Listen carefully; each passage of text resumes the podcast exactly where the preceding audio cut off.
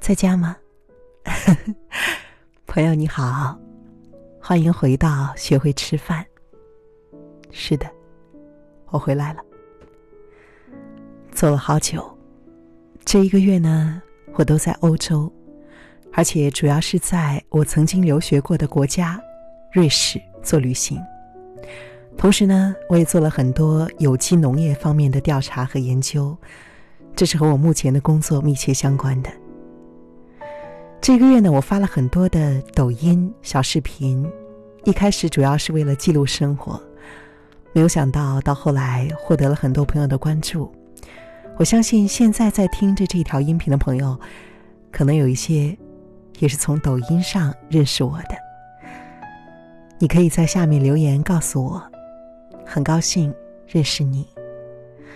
在这呢，也要跟老朋友道歉，因为这一个月我没有办法录音。所以导致学会吃饭呢，一直没有更新。今天是我开始自我隔离的第一天，我也和你一样在家里。所幸的是，这个时间我可以慢慢的开始补上学会吃饭，也有更多的机会慢慢的整理这段时间去旅行的很多思考。如果你感兴趣的话呢，也可以到抖音上去看看这一个月。我所见到的那些风景，以及我想要分享给你的感受。我在抖音上的账号名字呢是“楚笑生活散文诗”，还有一句法语 “la vie est belle”，意思是说生命是很美好的。其实呢，“la vie” 这个词呢，在法语中既可以解释为生活，也可以解释为生命，还可以解释为人生。它的多重含义使得我非常喜欢这句话。我一直相信，每一个人需要去追求的状态，一定是在工作和生活当中找到了一种完美的平衡。也正因为这样，你在考虑一份工作的时候，不应该只考虑它的收入，而是应该考虑它是否能够带给你充足的快乐和成就感。我记得我在念高中的时候啊，政治书中呢有这样一课，从哲学当中的联系讲到了系统思维。如果我们可以迁移一下的话，系统思维呢包括整体的有机的认识事物，那么这个工作就不能够只考虑他的金钱这个方面了。这是我的个人感受，和你分享。好了。让我们开始今天的阅读吧。我知道，过年胖三斤，这个年有这么长的假期，你打算胖几斤呢？你的和食物的关系，在听过这个专辑之后，有没有什么重要的变化呢？我很期待看到你给我写的信息。欢迎你在这里，或者呢是去我的微信公众号“楚笑 CNR” 和我直接交流。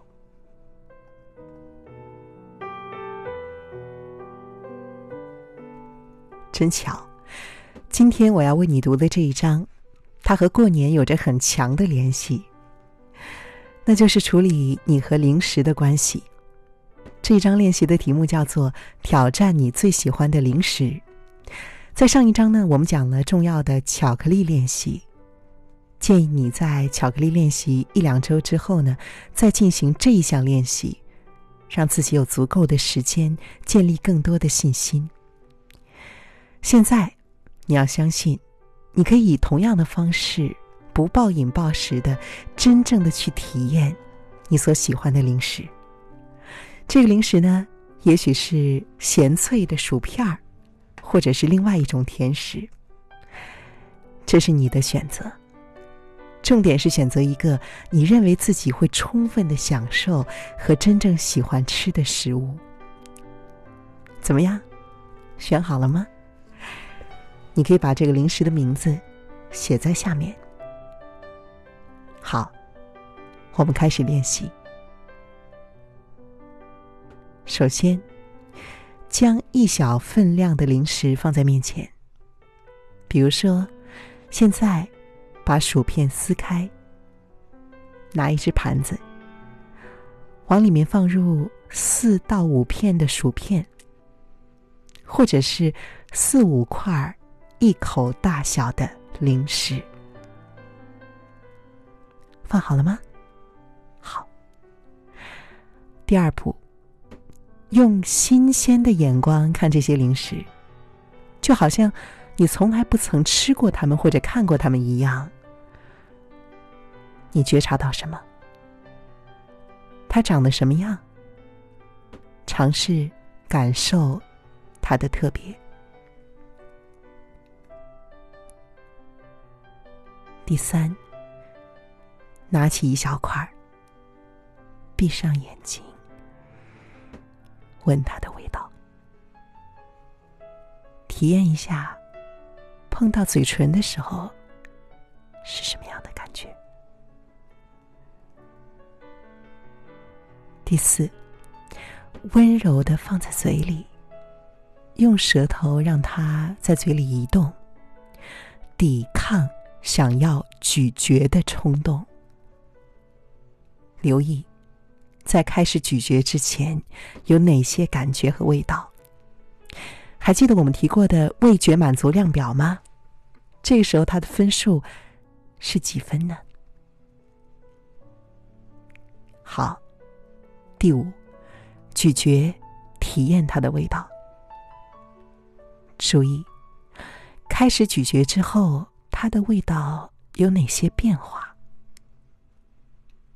味觉满足量表的分数现在又是几分？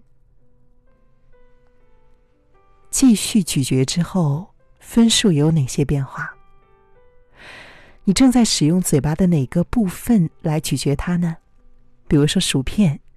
你是用前面的牙齿，还是用后槽牙？什么时候你开始感觉到有吞咽的冲动？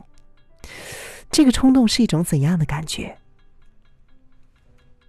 吞下食物之后，还有哪些感觉和味道？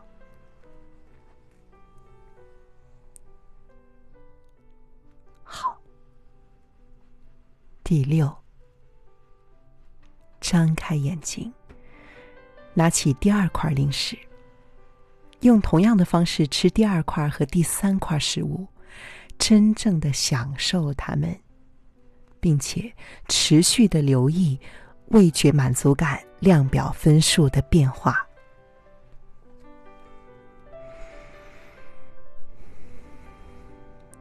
好的，你是不是准备伸出手去拿第四块点心了呢？稍等一下，先张开眼睛，停顿片刻，问自己：是否真的想要再继续吃更多？你是怎么做这个决定的？哪些东西把你拉往零食这边？哪些东西让你对自己说：“我可以不用再吃了？”好。如果你决定再吃一块的话，你可以运用同样的步骤，并且尽可能的享受它。如果你还有剩下的零食，用同样的方式留意你对这一块食物的渴望，然后再按照你自己的选择继续或停止。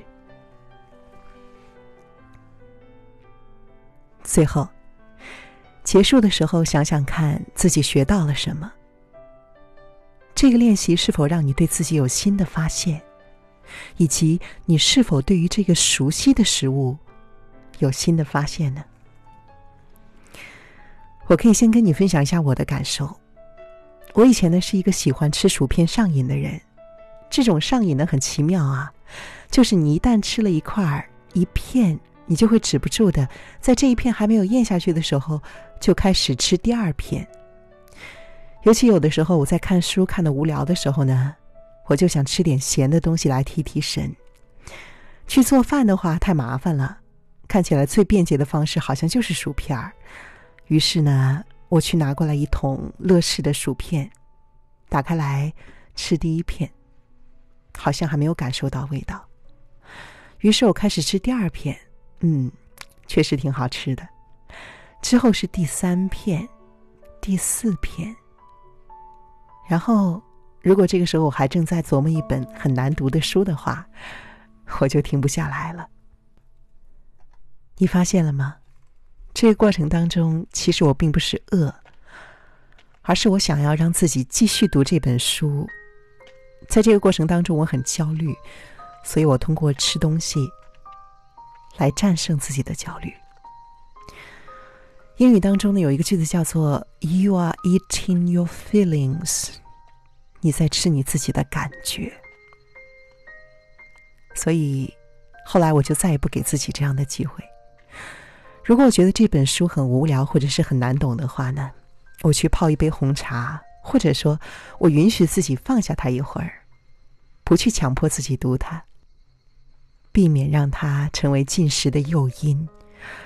因为经过反复的实验，我发现，当我一边就着薯片一边啃一本很难读的书的时候，我其实还是什么都看不进去，而且还充满负罪感的把一桶薯片全部吃完。我不想再让自己后悔了。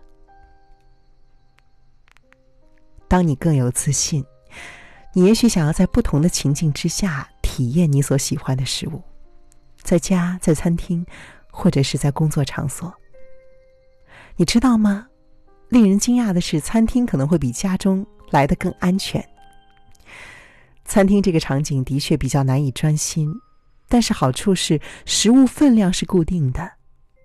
你不能够在家中一样随时的打开冰箱吃掉所有剩下的冰淇淋。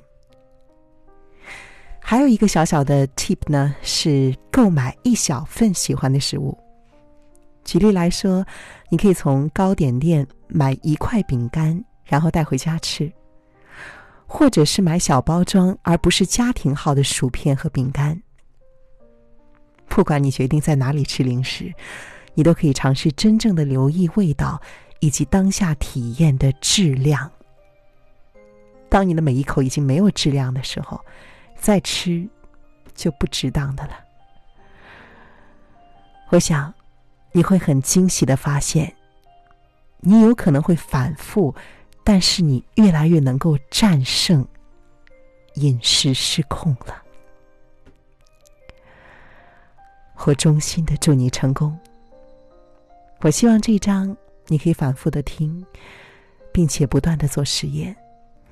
有的时候呢，你需要让自己的大脑、让自己的口腔肌肉都会熟悉一种新的习惯，而这一定需要时间。好的是，现在你有一个充足的时间和机会，来完成对于自己一生都具有重要意义的拓展和探索。机会难得，快抓住它！我是你的朋友楚笑，期望看到你的信息，更期望能够看到你分享自己的感受。让我们都学会更加真实的面对自己。下次再见，加油！